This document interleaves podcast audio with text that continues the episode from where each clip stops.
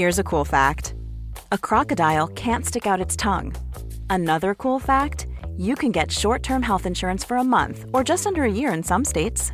United Healthcare short term insurance plans are designed for people who are between jobs, coming off their parents' plan, or turning a side hustle into a full time gig. Underwritten by Golden Rule Insurance Company, they offer flexible, budget friendly coverage with access to a nationwide network of doctors and hospitals. Get more cool facts about United Healthcare short term plans at uh1.com.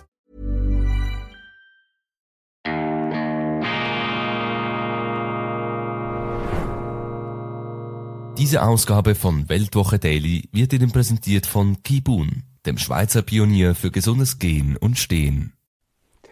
Grüezi miteinander, ganz herzlich willkommen und einen wunderschönen guten Morgen, meine sehr verehrten Damen und Herren, liebe Freunde. Zum letzten Mal in dieser Frühlingssession darf ich Sie begrüßen aus Bern zur schweizerischen Ausgabe von Weltwoche Daily, die andere Sicht, unabhängig, kritisch, gut gelaunt am Freitag, dem 17. März 2023. In vier Tagen, in bereits vier Tagen beginnt der Frühling, die Sonne wärmt, die Vögel zwitschern und es steigen beglückende, beschwingte, beswingte Gefühle in uns auf. Der 21. März ist der Frühlingsanfang und ja, auch mein Geburtstag, Frühlingskind Köppel. Ich bilde mir natürlich ein, dass dieses äh, Wegscheidendatum auch meine Gemütsverfassung immer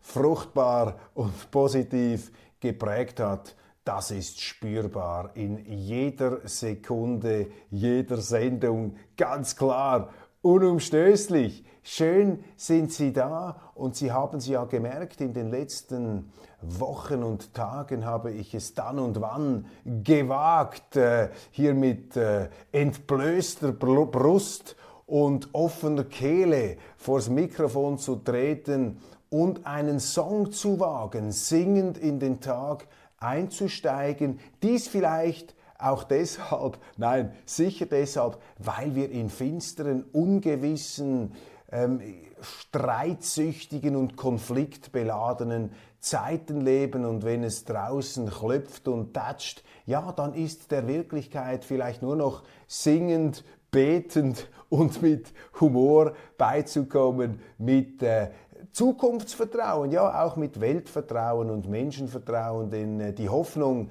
stirbt ja nicht, dass es die Menschen, diese Katastrophenweltmeister am Ende doch immer wieder fertigbringen, einen Holperweg, einen Schleuderweg zum Glück zu finden. Diese Hoffnung lasse ich mir nicht nehmen. Und wenn wir vom Frühling reden, wenn wir vom Frühlingsgefühlen reden, wenn wir vom Geburtstag reden, ja, welches Lied von Frank Sinatra kommt einen dann ähm, unweigerlich in den Sinn? Ein absoluter Klassiker. Und das möchte ich noch einmal wagen, zwar musikalisch anspruchsvoll, harmonisch da, ein Kantengang, eine Hochgebirgstour.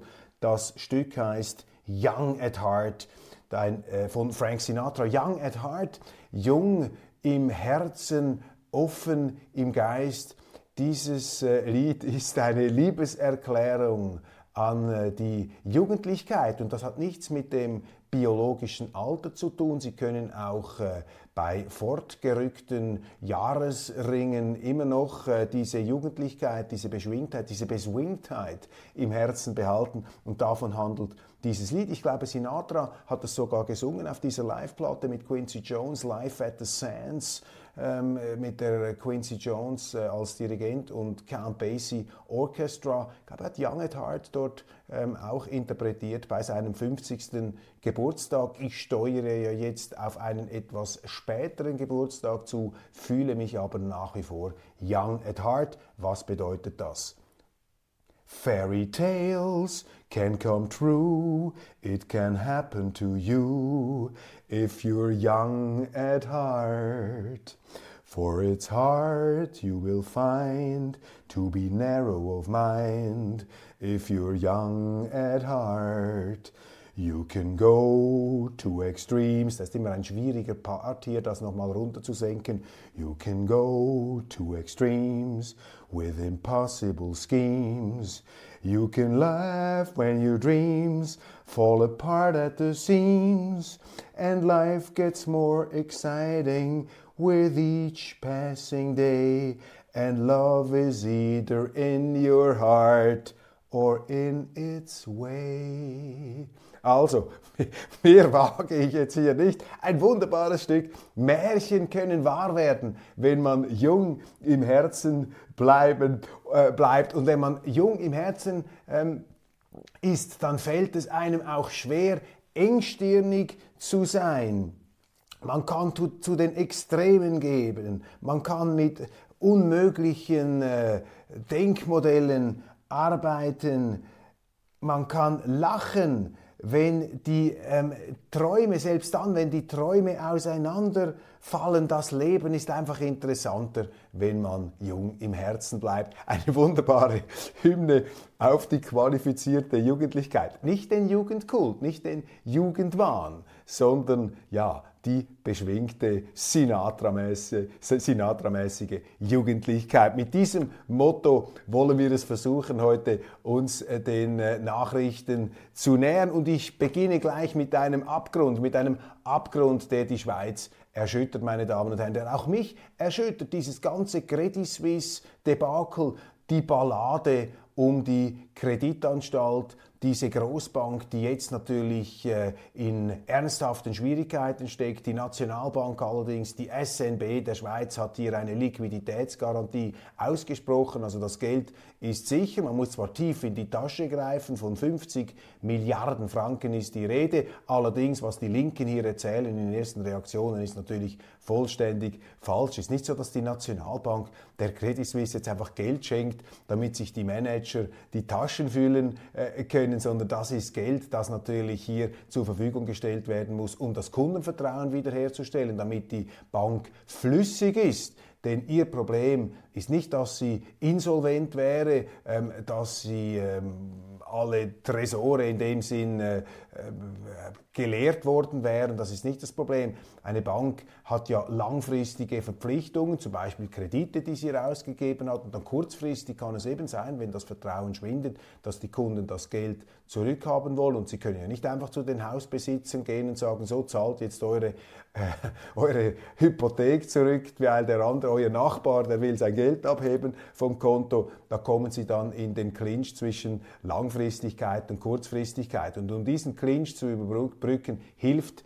die Nationalbank. Das Geld muss ja dann auch zurückgezahlt werden. Und die ganzen Polemiken, die jetzt auch von links da entfesselt werden, der Antikapitalismus, der Antibankismus, ähm, ein Klassiker, ein Evergreen der Linken, der ist fehlgeleitet. Denn auch die Geschichte hat gezeigt, in einem anderen Fall der UBS, wo der Staat, sogar der Staat direkt, nicht die Nationalbank, der Staat aushelfen musste. Dieses Geld ist zurückbezahlt worden mit Zins und Zinseszins, ein riesiges Geschäft für die Eidgenossenschaft und so wird es auch diesmal sein. Und wissen Sie, es gibt immer eine Zeit der Kritik und es gibt eine Zeit des Zuspruchs. Und jetzt ist die Zeit des Zuspruchs. Natürlich, es sind gigantische Fehler gemacht worden bei dieser Credit Suisse, auch empörende Fehler, ähm, über die man reden muss die man hier noch ausbreiten muss. Aber jetzt, meine Damen und Herren, das zumindest sagt mir mein Gefühl, das sagt mir mein Herz, muss man, auch, muss man die heutigen Angestellten und auch die Führungskräfte unterstützen. Man muss ihnen alle Kraft der Welt wünschen, damit sie diese fantastische Großbank, diese schweizerische Errungenschaften durch diese stürmischen, ähm, von Klippen durchsetzten und Abgründen zerrissenen ähm, Zeiten äh, steuern können, dass sie diese, Welt, äh, diese, ähm, äh, diese Credit Suisse wieder in sichere Gewässer hier einführen können. Etwas allgemeiner gesprochen, um von der Kreditanstalt über die Schweiz, äh, auf die Schweiz zu kommen. Ich glaube, die CS ist eine Art Sinnbild für den Niedergang auch unseres Landes geworden. Denn in der Credit Suisse bündeln sich viele Missstände, Irrlehren und Ideologien, die auch in unserer Gesellschaft äh, mehrheitsfähig, in unserer Politik mehrheitsfähig geworden sind, vielleicht weniger in der Gesellschaft als in der Politik. Die Kreditanstalt ist sozusagen Ausdruck geworden dieser Moden. Ich äh, spreche das hier nur in ein paar Strichen an. Internationalismus, Auslieferung an fremde Institutionen, äh, die äh, Höhergewichtung der EU-Interessen über den Schweizer Interessen, die Kreditanstalt, die obersten Managements, lange ähm, die größten Euro-Turbos, äh, die der Schweizer Politik geraten haben, sich da allen möglichen internationalen Institutionen zu unterwerfen, die Eigenheiten ähm, eben nicht mehr zu pflegen aus Bequemlichkeit, weil man kurzfristig äh, kleine äh, Schwierigkeiten haben wollte, hat man das Tafelsilber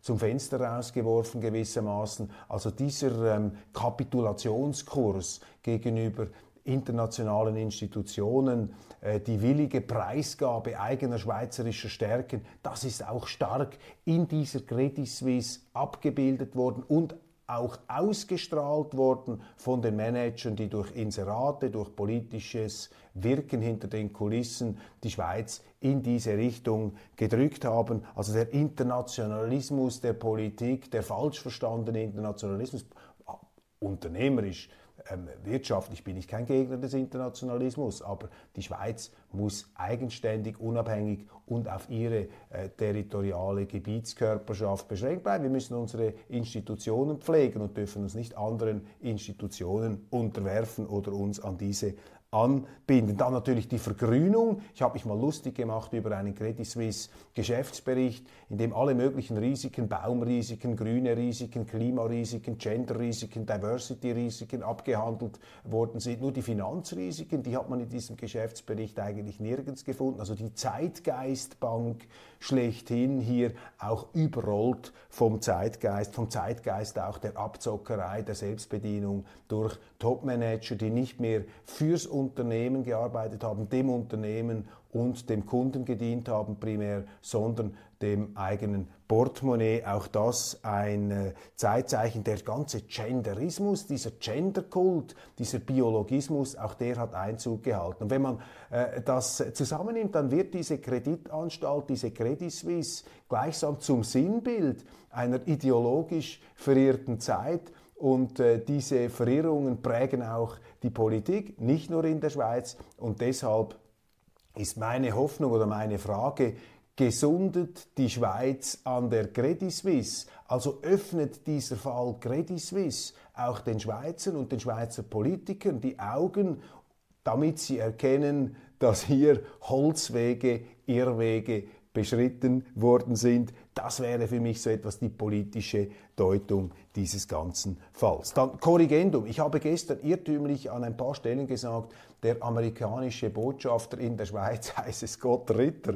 Äh, das ist äh, beileibe auf keinen Fall äh, natürlich Tatsache, sondern der Botschafter der USA in der Schweiz heißt Scott Miller. Scott Miller, das ist der Mann. Es klingt ein bisschen ähnlich und ich habe für die internationale Ausgabe gestern eben noch etwas über Scott Ritter gebracht. Das ist ein ehemaliger CIA-Analyst und die beiden könnten weltanschaulich ähm, nicht weiter auseinanderliegen, auch was ihre Einschätzungen des Ukraine-Kriegs angeht. Und dieser Scott Miller, also der US-Botschafter in Bern, hat sich mit ungeheuerlichen Ausgaben, Aussagen ähm, gestern aus dem Fenster gewagt, in der NZZ ein devotes Interview. Man hat ihm da sozusagen den roten Gebetsteppich ausgerollt und ein Mikrofon hingestreckt, damit er sich da ausbreiten und ähm, ausfluchen ähm, konnte, entrüsten konnte über die Schweiz mit schwerwiegenden Vorwürfen. gesagt, die Schweiz sei in größten Krise seit dem Zweiten Weltkrieg, die Neutralität äh, faktisch ein kriminelles Geschäftsmodell, 100 Milliarden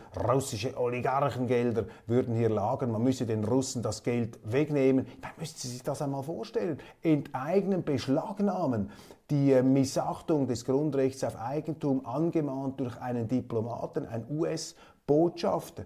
Das ist eine nicht akzeptable Grenzüberschreitung. Das ist ein imperialistischer Einmischungsakt. Was hat denn dieser Scott Miller eigentlich äh, für ein Gefühl? Er sei hier sozusagen äh, der Gutsherr oder der Kolonialherr und die Schweiz ein Indianerreservat. Wir sind sozusagen die Indianer äh, Mitteleuropas, die Bergindianer, äh, die da darauf gewartet haben, dass irgendein amerikanischer Erleuchteter, einer, der sich für besonders zivilisatorisch hochstehend hält, dass der uns jetzt sagt, was wir zu tun und zu lassen haben. Das ist eine unglaubliche Impertinenz, was hier dieser Diplomat anmaßt.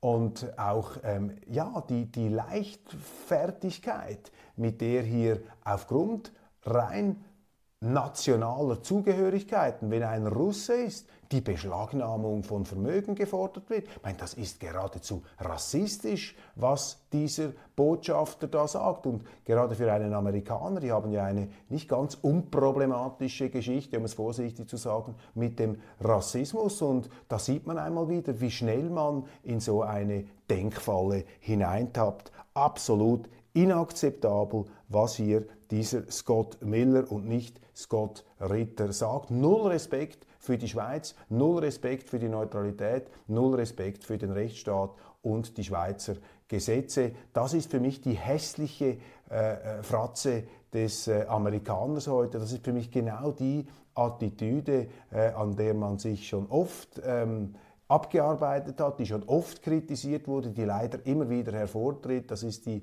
äh, hässliche äh, Schattenseite des Idealismus des amerikanischen, den ich auch bewundere, den ich großartig finde, aber hier in einer Interpretation durch einen Botschafter, die ich zutiefst ablehne. Nun die Reaktionen in der Schweizer Politik, der Präsident der Außenpolitischen Kommission des Nationalrates, Franz Grüter,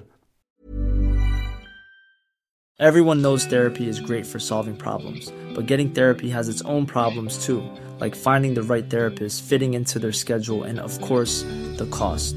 Well, BetterHelp can solve those problems. It's totally online and built around your schedule. It's surprisingly affordable too. Connect with a credentialed therapist by phone, video, or online chat, all from the comfort of your home. Visit betterhelp.com to learn more and save 10% on your first month. That's BetterHelp, H E L P. Quality sleep is essential. That's why the Sleep Number Smart Bed is designed for your ever evolving sleep needs. Need a bed that's firmer or softer on either side? Helps you sleep at a comfortable temperature? Sleep Number Smart Beds let you individualize your comfort so you sleep better together. JD Power ranks Sleep Number number 1 in customer satisfaction with mattresses purchased in-store. And now, save 50% on the Sleep Number limited edition Smart Bed for a limited time. For JD Power 2023 award information, visit jdpower.com/awards. Only at a Sleep Number store or sleepnumber.com.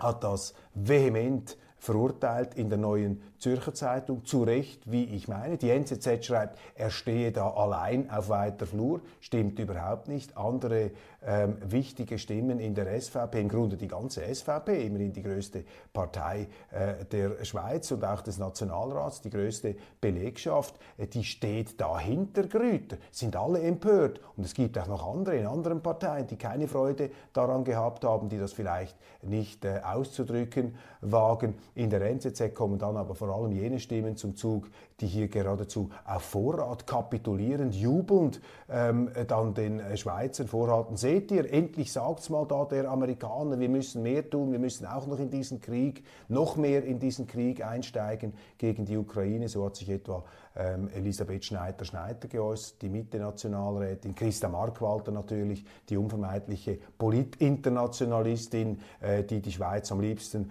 ähm, äh, heute anstatt morgen in die EU führen würde, möglicherweise die Schweiz als 51. Bundesstaat der Vereinigten Staaten, ist schon erschütternd, wie wenig ähm, Bereitschaft hier in der Schweizer Politik außerhalb der SVP zu spüren ist, sich öffentlich für die Schweiz zur Wehr zu setzen, die Schweiz zu verteidigen und nicht hier einfach ja, mit, mit, mit viele weichem Rückgrat wegzuschleichen oder sich gar noch diese Ungeheuerlichkeiten zu eigen zu machen. Wo sind eigentlich außerhalb der SVP die Schweizer Politiker, die noch die Zähne zeigen, äh, die ähm, hier dagegenhalten, die mit dieser Robustheit, mit dieser Resilienz, mit dieser berglerischen Grimmigkeit, hinter der natürlich auch ein rauer Charme steckt, mit diesem berglerischen Widerstandsgeist, mit, ihr, mit dieser Urkraft eines Wilhelm Tell, da diesen fremden Vögten, diesen US-Vögten entgegentreten, sind wir eigentlich zu einer Nation von Feiglingen geworden, von Politfeiglingen, von Politmemmen, von Schleichern und Anpassern und Opportunisten. Ich meine, das wäre ja dann auch wieder ein, ein, ein, ein, ein fürchterliches Sittenbild, das sich hier abzeichnet. Ich befürchte leider, dass eben diese Schönwetterjahre, äh, diese äh, Schönwetterzeit, die wir hinter uns haben, eben sehr viele solcher geländegängiger Anpassertypen in den Nationalrat, in die Politik gespült haben. Sehr bedauerlich. Gestern Aussprache. Ähm, eine Zusammenkunft zwischen dem Vizepräsidenten der Europäischen Kommission, Maros Sefcovic, und der Außenpolitischen Kommission des Nationalrats. Wir haben darüber gesprochen. Sefcovic hat sich sozusagen selber eingeladen nach Bundesbern. Ähm, er ist in die Schweiz gekommen, weil ihn für einen Europatag das Euroturbo-Institut der Universität Freiburg um die Aktivistin, ich muss es so sagen, die professorale Aktivistin Astrid Epine da ähm, aufgeboten haben. Äh, das Europa-Institut äh, der äh, Uni Freiburg oder die Europastudien, die Europarechtler, die Völkerrechtler der Uni Freiburg gehören zu den größten Anbindungsbefürwortern. Ähm, Frau Epine, ähm, die hat sich äh, wiederholt geäußert in der Schweizer Politik. Sie gilt als Expertin, aber eigentlich ist sie eine Aktivistin, eine Aktivistin der Selbstauslieferung der Schweiz an auswärtige Institutionen. Sie ist für mich eine Anwältin des Ausverkaufs schweizerischer Interessen und die haben nun Maros Sefcovic ähm, geholt, damit er da einen Vortrag halte, der EU-Vizepräsident und Kommissar zuständig für die Schweiz. Und das ist ähm, aus meiner Sicht äh, natürlich daneben, weil die Schweiz hat momentan einen Konflikt. Die EU setzt die Schweiz unter Druck. Die EU diskriminiert die Schweiz. Sefcovic und seine Kollegen diskriminieren die Schweizer Studenten. Sie diskriminieren die schweizerischen Universitäten und ähm, sie diskriminieren auch die schweizerischen Börsen. Warum? Einfach weil sich die Schweiz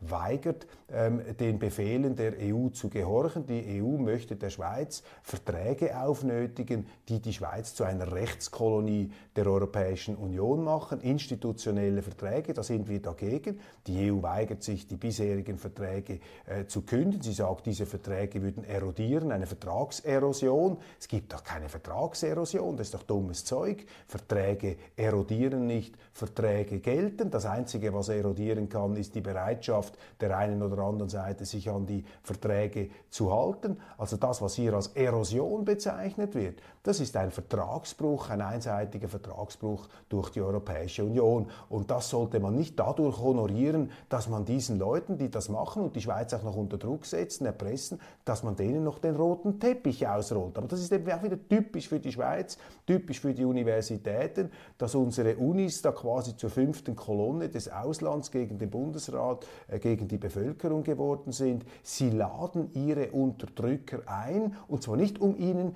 kritisch zu begegnen, sondern um sozusagen sie noch hochzujubeln, eine Art politisches Stockholm-Syndrom, eine Art äh, Pakt, eine Solidarität zwischen der Geisel und dem Geiselnehmer findet hier statt. Äh, das ist das Bild, das sich einem aufdrängt und da ganz zuvor, dass diese Astrid Epine, eine aber ursprünglich deutsche ähm, Akademikerin, die hier mit eben ihren politischen Vorlieben getarnt als Wissenschaft Aktivismus betreibt. Und der Bundesrat hat einen großen Fehler gemacht. Er hat nämlich, anstatt die ganze Sache ähm, kalt äh, oder mit einem leichten Befremden zur Kenntnis zu nehmen, ist Bundesrat Außenminister Gassis äh, dann äh, äh, ja, sich nicht zu schade gewesen, äh, diesen Sefcovic noch zu empfangen, obwohl der gar nicht offiziell von der Schweiz eingeladen wurde. Und das war ein Fehler und er hat sich auch aufgedrängt, der Außenpolitischen Kommission. Die SVP war dagegen, aber eine Mehrheit der Kommission hat das ähm, verabschiedet, dass man ihn treffen solle für einen informellen Austausch, nicht dem Amtsgeheimnis unterstehend. Und die Diskussion lief dann so ab, gestern über Mittag, Sefcovic machte eine Präsentation, sehr freundlich, äh, charmant, der Slowake, der übrigens 1989 noch der kommunistischen Partei beigetreten ist, in Moskau studiert hat und ebenso ein Funktionärstyp, Sie, menschlich nicht unsympathisch, aber so ein Bürokratentyp. Und man hat gemerkt, wenn er gesprochen hat, da fehlt natürlich ein fundamentales Verständnis für die Demokratie und die Volkssouveränität der Schweiz. Für diese Eurokraten ist alles eine Folge von irgendwie eben bürokratischen Abläufen und alles spielt sich da in den Verwaltungsabteilungen Machtteilungen in den geschlossenen Anstalten der Politik gab. Das ist so die Welt dieser Funktionäre, die können sich gar nicht vorstellen, dass es da draußen noch ein Volk gibt. Und so hat also ähm, Herr Sefcovic gesagt, ja, er stelle sich vor, dass man jetzt also einen Vertrag mache, der das Verhältnis Schweiz-EU systematisiere, institutionalisiere, mit anderen Worten, dass die Schweiz hier Verträge unterschreibt, die die EU einseitig abändern kann, Stichwort dynamisches Recht. Wir müssen dann dieses EU-Recht übernehmen. Wenn wir es nicht machen, ähm, wenn wir uns dagegen wehren, dann darf als Schlichtungsinstanz, ich meine, völliger Wahnsinn, der Europäische Gerichtshof äh, walten, das Gericht der Gegenseite, das übrigens auch einen ähm, Einheits-, einen Vereinheitlichungsauftrag hat und äh, falls wir dann eine äh, Volksabstimmung gegen so eine Rechtsbestimmung, ein Rechtsdiktat aus der EU ähm, wagen sollten, dann dürften wir natürlich noch eine Volksabstimmung durchführen, allerdings nur mit vorgehaltener Pistole, dass wenn die Schweizer da sich erdreisten sollten, Nein zu sagen, dann würden diese und jene Sanktionen ergriffen und die Souveränität, die Unabhängigkeit der Schweiz würde sich dann noch darauf beschränken, dass wir lediglich das Ausmaß der Sanktionen, sozusagen die Intensität der Peitschenhiebe,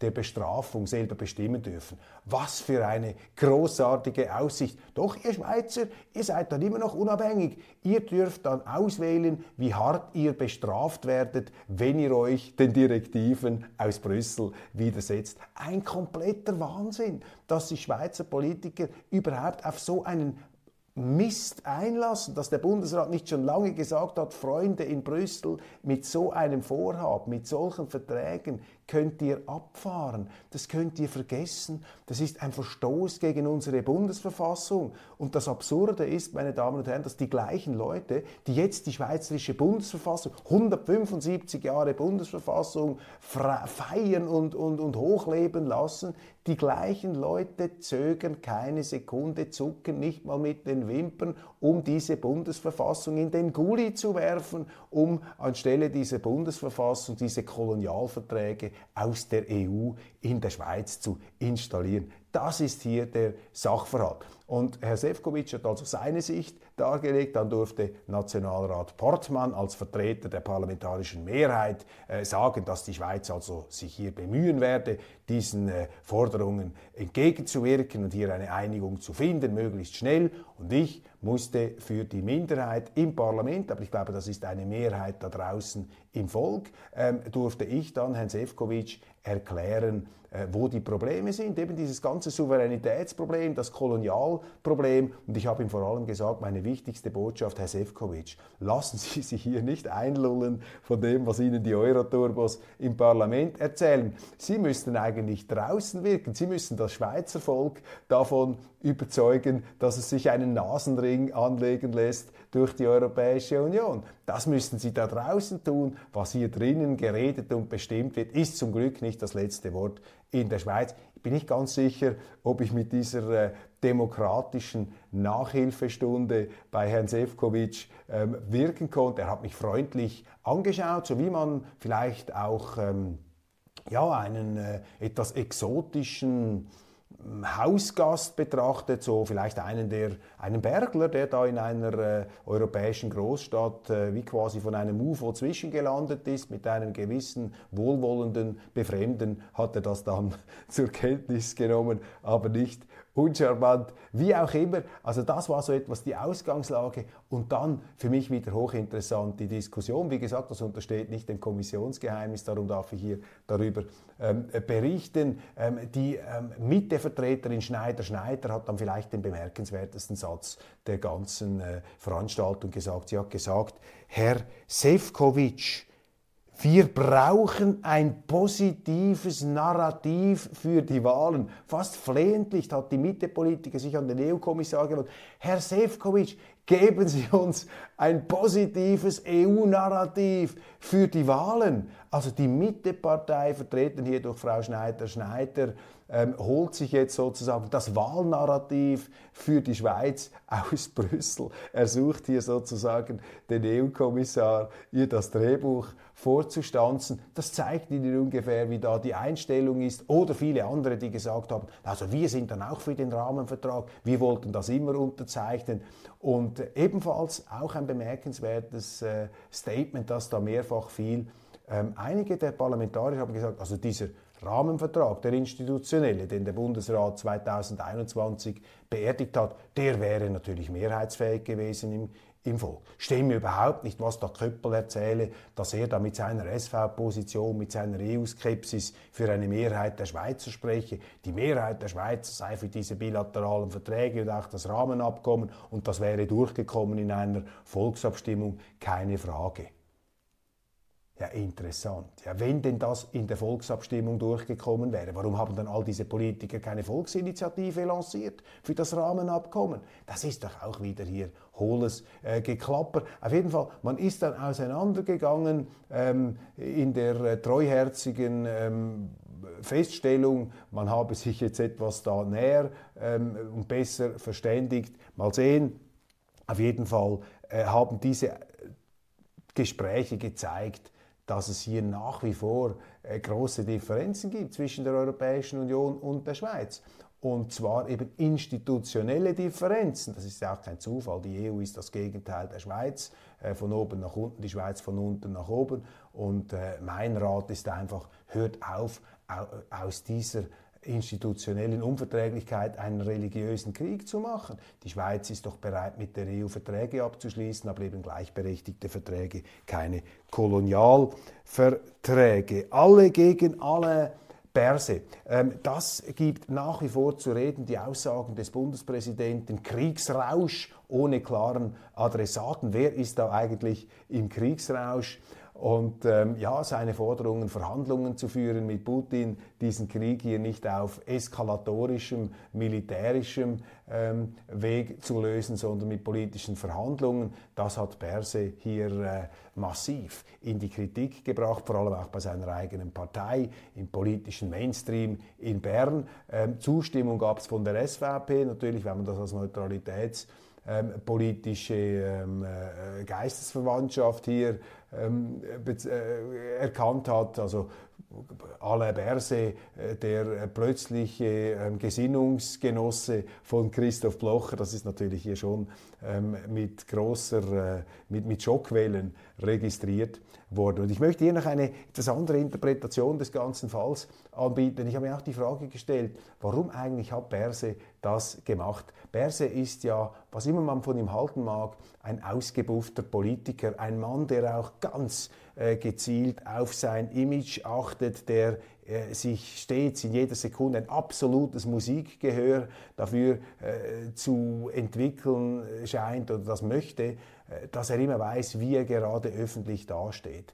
Und ich glaube, diese ganze Kriegsrausch-Thematik, das ist für ihn ein Befreiungsschlag, eine Provokation, eine Art, äh, eine kleine Tischbombe, die er da gezündet hat, eine politische Tischbombe, um von seinen Problemen abzulenken von den Untersuchungen, die man da angestrengt hat gegen ihn, äh, wegen Amtsgeheimnisverletzungen, wegen Verbandelungen mit dem Ringier Verlag, auch seine Frauengeschichten und diese Erpressungsaffäre, die immer noch nachhalte. Er ist irgendwie nie so richtig aus diesem Sumpf herausgekommen und ich glaube, Berse hat sich jetzt gesagt, wenn ich diesen Krieg nehme, wenn ich hier eine Provokation mache, wenn ich die eigene Partei verärgere und die auf mich losgeht und ich dann gleichzeitig etwas sage, Frage, was die SVP versöhnlich stimmt, mehre ich meine Wiederwahlchancen und die Linken werden ja sowieso nicht um mich herumkommen. Also auch wenn sie jetzt maulen und sich da entrüsten, sie werden mir die Stimmen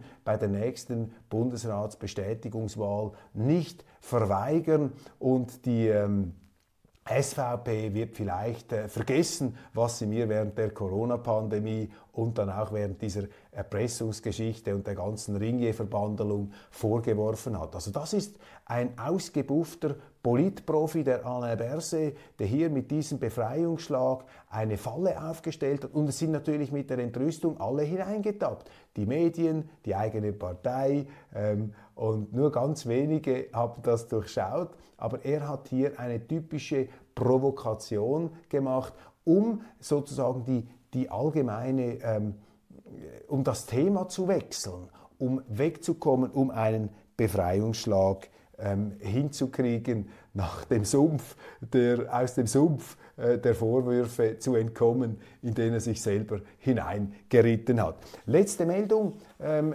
Gianni Infantino, der äh, Schweizer Walliser FIFA-Präsident ist wiedergewählt worden. Es gab ja während der Fußball-WM in äh, Katar, in Doha, äh, den einen oder anderen Zweifel, dass ihm das gelingen könnte. Er hat auf jeden Fall die Wiederwahl zum FIFA-Präsidenten geschafft. Gianni Infantino, den, den, wir hier zu Recht gelobt haben für seine mutige Rede im Vorfeld der WM, wo er sich gegen Kolonialismus und Hochmut ausgesprochen hat und den Sport als Kraft der Völkerverständigung angemahnt hat und dem wollen wir uns gerne anschließen. Young at heart, jung im Herzen und sportlich federnd im Geist, immer mit offenem Visier, das ist Weltwoche Daily. Vielen herzlichen Dank für die Aufmerksamkeit. Ich äh, freue mich, wenn Sie am Montag wieder dabei sind, ausgeruht.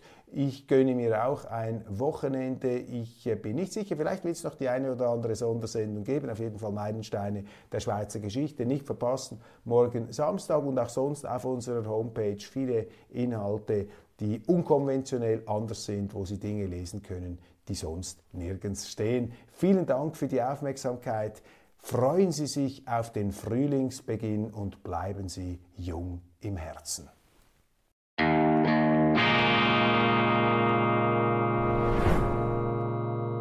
Diese Ausgabe von Weltwoche Daily wird Ihnen präsentiert von Kibun, dem Schweizer Pionier für gesundes Gehen und Stehen.